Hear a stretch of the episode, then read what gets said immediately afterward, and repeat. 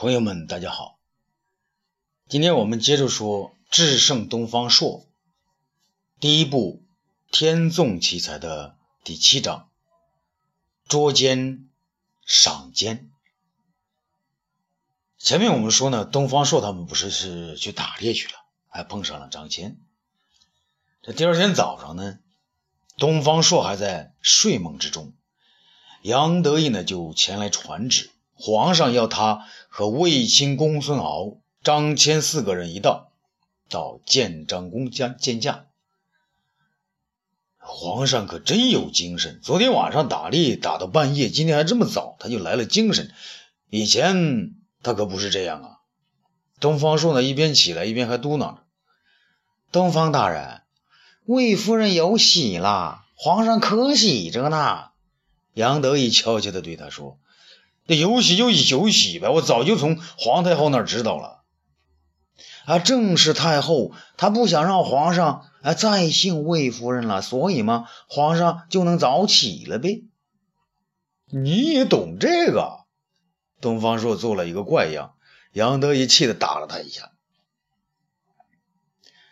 这张骞的到来呢，让卫青着实是兴奋的一夜都没睡好。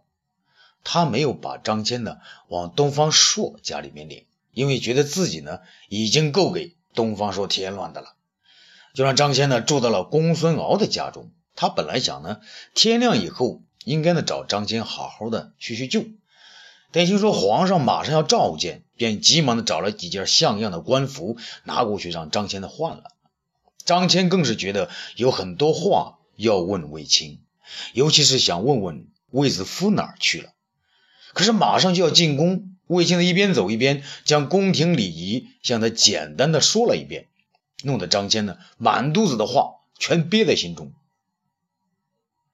建章宫呢离未央宫相去不远，但却是后宫人不能随便踏入的地方。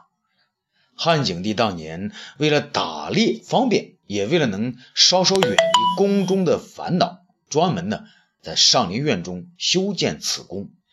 年轻的武帝呢，过去到这儿来呢，是为了狩猎。而今天呢，他破例的带上卫子夫前来，一是因为卫子夫有了身孕，需要散散心；二来呢，想让众人看看他的本事。他是一个地地道道的男人，他从人之子，终于要过渡到人之父了啊！武帝和卫子夫呢，正在建章宫的高亭子上观看远处的风景。武帝呀，搂着爱妃那渐渐变粗的腰肢，脸上吐出了说不出的高兴啊！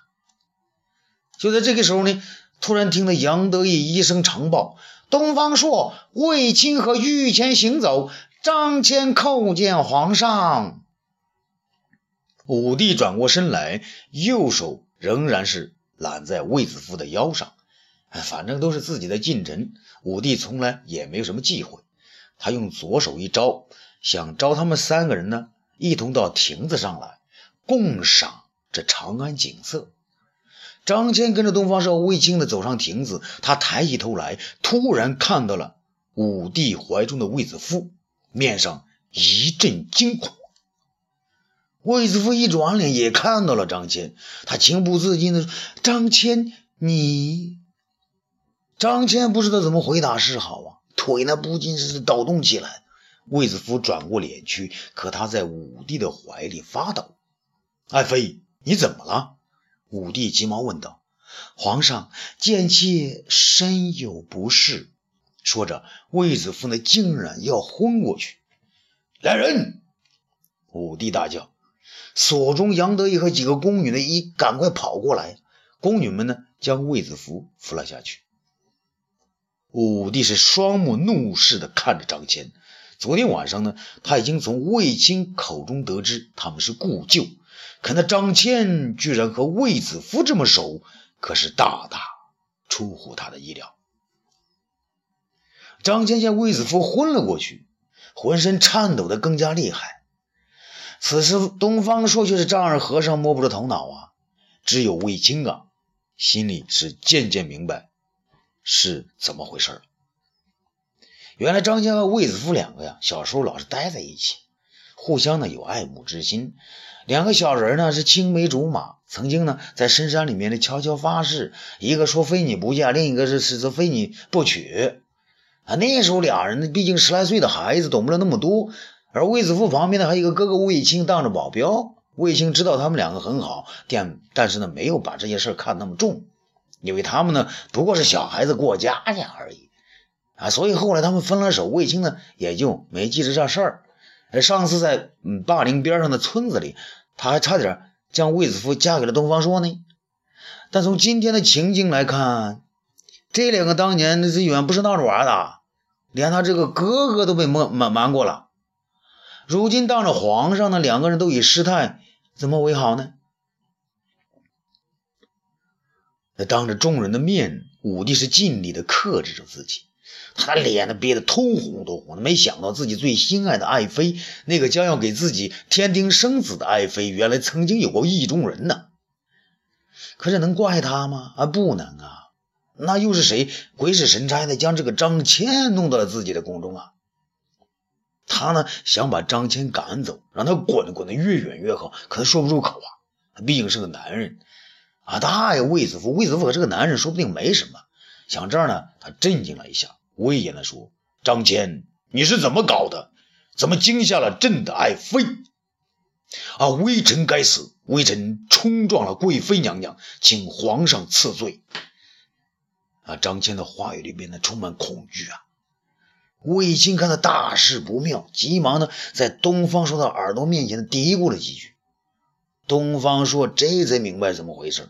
嗨，你这一对情种怎么会在皇上面前再度相会呀？东方朔的脑袋急速的转着，盘算着，眼睛呢先盯着武帝，又看了看张骞。你，武帝想发作，又觉得实在难以出口，不发作心里憋得慌。皇上，臣有一件密事要向皇上奏明。东方朔终于开了枪。武帝正想找台阶下呢，听了这话呢，忙对卫青和张骞等人喝道：“都给我退下！”这众人刚走呢，东方朔就扑通一声给武帝跪下了。东方爱卿，你有什么要事，尽管说来。就我们两个，何必这么讲礼数？武帝渐渐平静下来。皇上，臣东方朔有陛下难以赦免之罪。东方朔呢是跪而不起。昨天朕要治你的罪，你却说你没罪。后来我们两个说好了互为知音，你怎么又来请罪了呢？武帝不解地说：“皇上，臣请陛下恕臣和卫青无罪。你和卫青啊，是你们两个，一个是朕难以寻觅的知音，一个是朕爱妃的哥哥，你们有什么罪啊？免了啊！臣代卫青谢过皇上。”东方朔呢，叩首。那你快说是什么事情？武帝的着急。皇上，你还记得那天卫青为窦太主家人所逼，和魏夫人逃出长安的事吗？朕知道啊，是你和公孙王两个把他们救回来的。你们有功，何论罪过呀？可臣犯了大罪呀！什么大罪？卫青当时怕惹是非，就要把魏夫人嫁给微臣。武帝一急：“你答应了？”“臣不敢，臣没答应。”武帝乐了：“那这就对了，你没答应有什么罪呀？”东方朔满是委屈：“臣从卫青处得知，张骞的小时候和魏夫人在一起，青梅竹马，两小无猜。可再一见面嘛，总是有点有点啊，有点啊那个。”哈哈哈哈哈哈！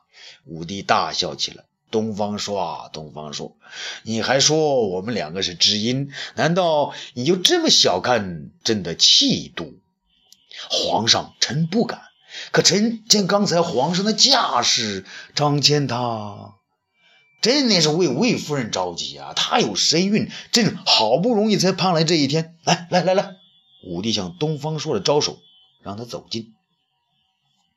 东方朔不知道什么事情啊，向武帝靠拢。武帝呢，对着东方朔的耳朵说：“那卫子夫第一次让朕临幸时啊，就知道那她是个冰清玉洁的女子。你说朕还怀疑什么？皇上圣明，皇上圣明啊！东方朔是连连作揖。这也叫圣明啊！东方朔啊，东方朔，你是取笑朕呢，还是有别的意思啊？武帝是不以为然。东方朔也乐了。皇上，你如此惜明如镜，爱护臣子，臣说的呢就是这个圣明啊。武帝凄恋的目光看着东方朔，东方爱卿，你说我怎么安排这个张骞好呢？三百六十九啊，啊，就是你那三百六十九块竹简上说的，可派飞行之士穿越大漠，结交西域，以断匈奴的后路吗？武帝说：“正是。”皇上，臣近日得到一个匈奴来降的奇人，他叫唐义父。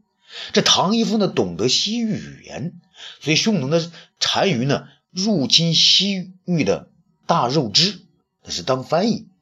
匈奴单于呢，将大肉之国王杀了，还让唐义父呢，把大肉之国王的头颅啊，制成尿器。唐义父觉得太残忍，就借故推脱，不料呢，被匈奴的单于痛打一顿。那唐一父呢，难受其辱，便降了我大汉。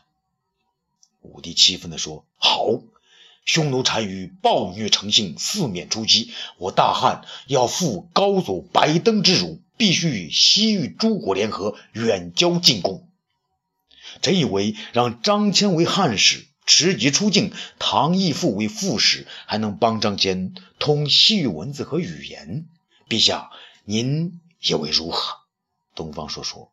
好，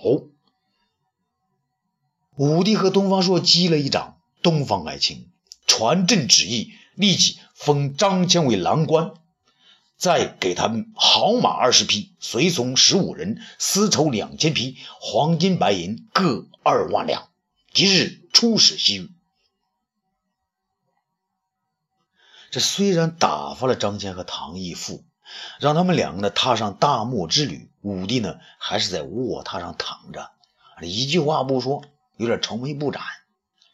索中和杨得意待在一旁呢，同样是一筹莫展。索中呢把杨得意叫到一旁，以长者的身份呢开始问询。